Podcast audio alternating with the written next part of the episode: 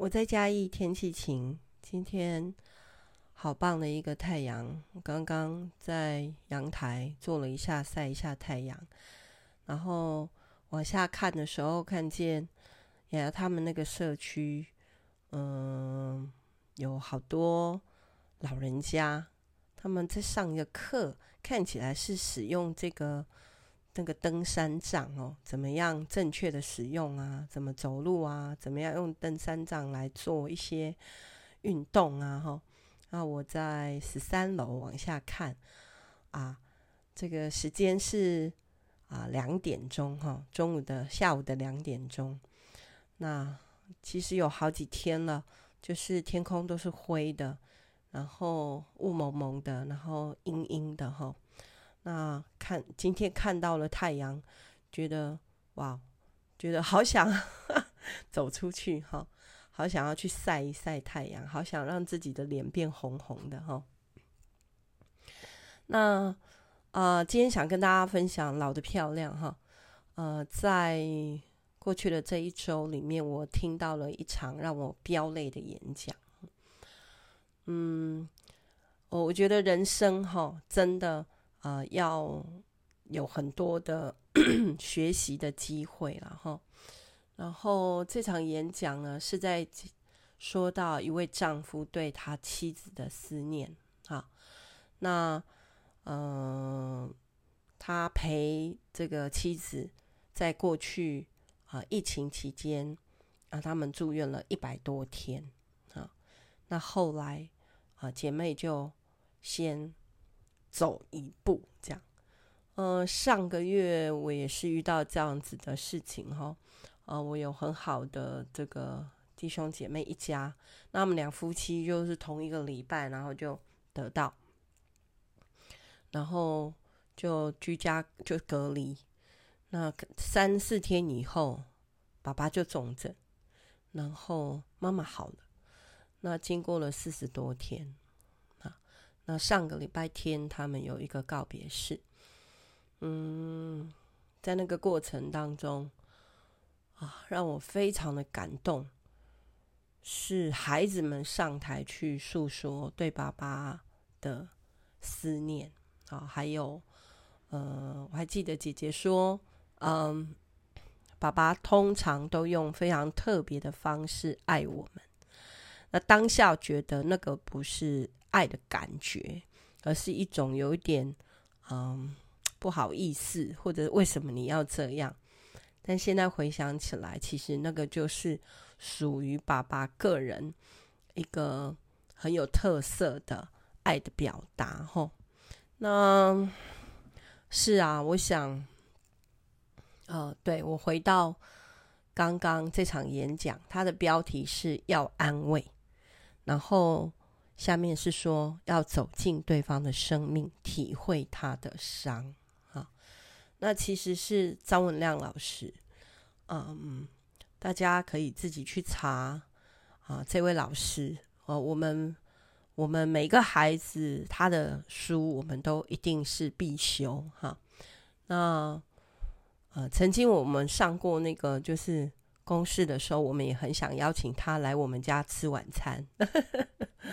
嗯，那，呃，是的，师母就是在啊、去年，然后八月的时候就就先走一步。那我很感动的是说，呃，我整个在听这个演讲，如果是去年八月，那今年现在是二月，还没有到底，差不多哈。然后老师说他把他自己封闭。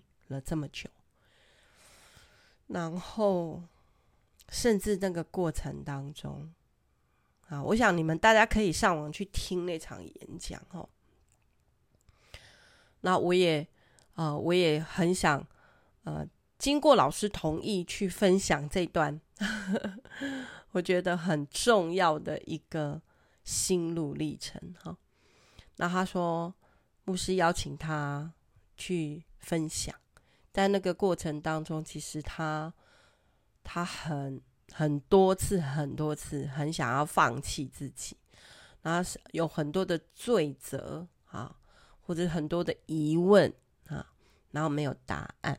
对，那后来他祷告，那祷告的祷告完了以后，神给他的圣经节是在以赛亚书四十章。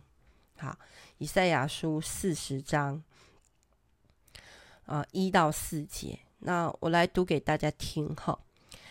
你们的神说要安慰，安慰我的百姓，要对耶路撒冷说安慰的话，向他宣告，他的战争已经结束，他的罪孽已经赦免，他为自己一切的罪，已从耶和华手中加倍受罚。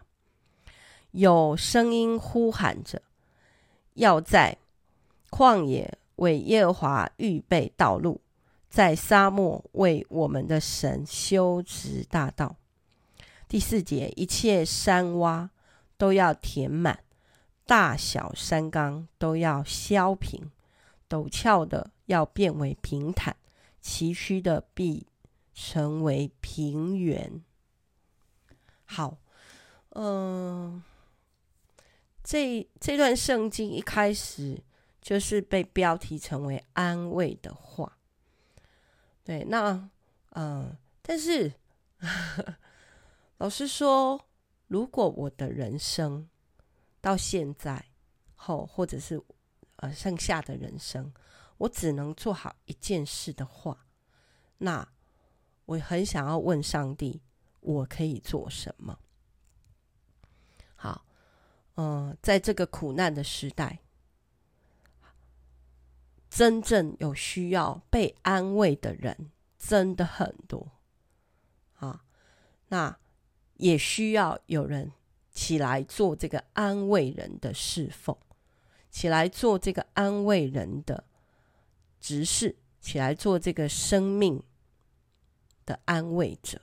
好，他说安慰的时候其实要很小心啊。哈，那他讲了一个他自己被安慰的故事。哈。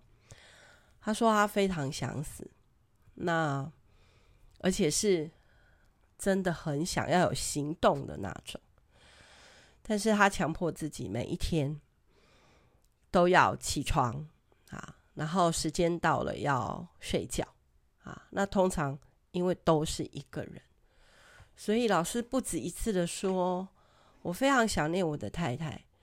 因为在这四十年当中，他从来没有让我有后顾之忧啊。然后，呃，吃饭啊，所有的事情啊，就是我这个男人是需要被照顾的。好，因为 因为圣经说那人独居不好，所以亚当独居不好，他们有说夏娃独居不好，所以男人是需要被照顾。然后他觉得他非常的荣幸的被师母照顾了四十年，嗯，但是现在师母不在了，所以他觉得活着是一件很辛苦的事情，那他就很想要去寻死啊，那一直都有这个意念，好，那有一天啊，我就遇到了一个不认识的啊教会的弟兄。就跟他说：“老师，我我知道你的事，那我你真的想死的话，那我陪你去死。”这样哦，他就觉得哦，当下他觉得啊，怎么有人愿意连死都可以陪我呢？哦，他被安慰到了。那他就问他说：“那哎，我我我想死的原因是因为我的妻子呃过世了。”那你为什么想死呢？啊，这个弟兄就说：“哦，因为我是一个选手，那但是我每一场比赛都输掉，所以我是一个失败的选手，所以我没有，我觉得我自己没有资格，好好好的这个成为一个选手，然后也没有赢，好这件事情，我觉得我我应该去死。好，那。”他说：“呃，老师，如果你准备好的时候，那我们就可以联络好。这样，哎，结果后来在几个礼拜以后，他又遇到了这个弟兄。那这个弟兄呢，转身就跟他说：‘老师，老师，我跟你讲，我后悔了，我不要死了。’所以呢，啊，我我不想去死了，因为啊，我比赛赢了，我终于赢了。好，那他就说，老师，如果像我这样的人，我都可以走出来的话，那你那么聪明，一定可以走出来。那我在想，我在听这个故事的时候，我就在想说，我自己做辅导啊，学生跟家长三十多年，然后有的时候啊，你其实，呃，看见那些无助的孩子，他们没办法跟父母沟通的时候，你其实不知道要怎么安慰他们，那就是煮饭给他吃。然后看到那些父母束手无策，然后嗯，锥心的痛，就是看着孩子这样子身心灵被折磨哈的时候，我也不知道该说些什么，哎，就是只能陪他们一起流眼泪。就是我想到圣经里面讲到说。与喜乐的人同喜乐，与忧伤的人同爱哭。吼，那这个是我自己的经验，因为有的时候你很难，嗯，觉得你可以用什么话，或者是你用什么行动，或者是你觉得讲得很有道理。哎呀，你应该不要这样软弱嘛，你应该怎样怎样嘛。哎呀，你的。呃，妻子去当神仙了，或者是上天堂了，回天家了，不是很好吗？好，那我自己也经历过啊、呃，这个家人离开那一天，我在分享那个，就是我带着孩子在经历，呃，不是经历，就是我们玩了一个小游戏，因为刚好就是土耳其地震之后的两天，呃，当天，呃，隔一天，隔一天，然后我就带孩子去做一个小游戏，哈。这个是我上一集有说到的，就说我想要带孩子，可能可以体验一点点，说啊，你被压到没办法呼吸啊的感觉，或者是我说啊，那个你的宠物家人先离开你了哈，然后这些也都是只能说啊，用一点点的啊游戏去让孩子有一点点。啊，感同身受，因为每一个受苦的人，他都是一个独特、特殊的案例。基本上，我们没有办法用教科书或者是啊，我们学的东西辅导、智商啊，因为我们没有进入他的那个角色，所以很难说什么啊。那我就 想到。老师说他结婚四十年，他说太太没有爱我，他爱我，呃，他只是好喜欢听我讲故事。然后他说太太在呃病病床的时候，知道自己的时候，就是很真的真的可能会离开了，所以太太就跟他讲说两件事你一定要记得，好。呃，第一个是你一定要把这些科学家的故事写完，好，讲出来，好，你还有六百多个还没讲，好，还是还是 还是你其实很有很会讲故事，我好喜欢听你讲故事哦，啊，你每一天看着植物看着花，你都可以讲很多故事给我们听，还有你要呃吃饭，你要记得你。的蛋炒饭非常好吃，所以你一定要吃饭。那老师就说，他只会三种蛋炒饭：第一个加一颗蛋，第二个加两颗蛋，第三个加三颗蛋。然后我就觉得啊，他说，但是很难过的时候，他一天只吃一片饼干，因为吃不下。对我，我就一直在回溯他那个很深情的表达，哈啊，我就传给很多人看哦，然后我就传给我老公看，然后我老公写了几个字，害我很感动。他说：“老婆，谢谢你。” 他说真的很难哦，就是嗯、没有办法预测，没有办法想象。那呃，老师说他的他他身边有一些人是真的安慰到他哦，例如他的学生就用手机定位，好定位他的手机这样。然后只要他怎么样了，就是没有接了，好多久没有接，然后他们就会冲进他们家，或者是教会的牧师，好或者弟兄，有人陪他散步。然后呢，他说有一个在国外的时候，有一个主任牧师来陪他三十三天，带着便当来陪他一起吃饭。那他就跟那个牧师说：“我又不会留在你们教会聚会，好，那你。”你干嘛来陪我？这样，而且你是主任牧师这么忙，然后，这个牧师就回答他说：“因为你是我的弟兄，所以你更重要，比我的那些事情都还要重要。”好哦，那，嗯，他说，当我们遇到这些人的时候，其实这样的关系就。是真正的被安慰跟安慰的关系，因为会有很好的朋友产生。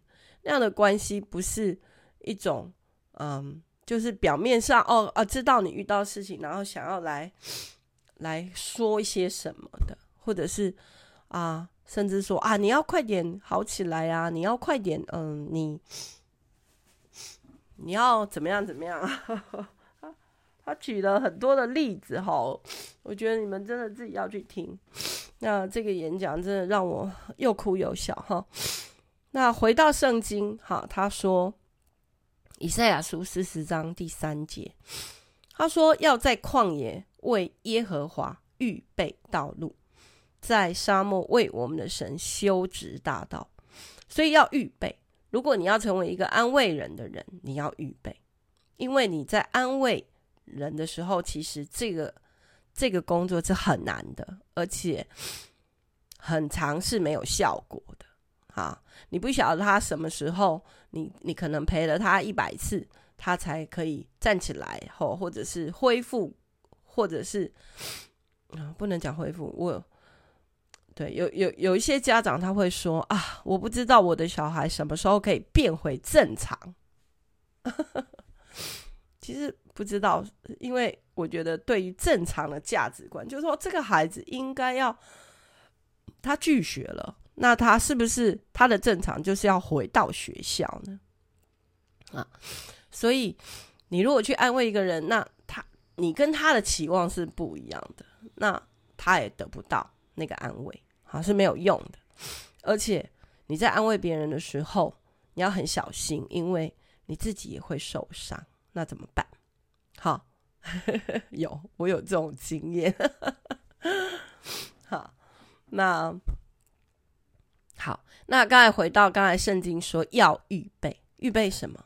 预备面对，而且进入旷野，进入到这个困难，因为悲伤的人，好，或绝望的人，好，或心里忧愁、自死、想放弃的人。他是在旷野的，那他自己一个人，那那是一个非常啊、这个怎么早晚温差很大，然后沙漠旷野的特征是什么？就很热嘛，白天很热，晚上很冷，然后你想得到的就是都是沙，那可能甚至有流沙，或者是哎这个啊就没有水，然后有很多的石头，很多会滚的东西。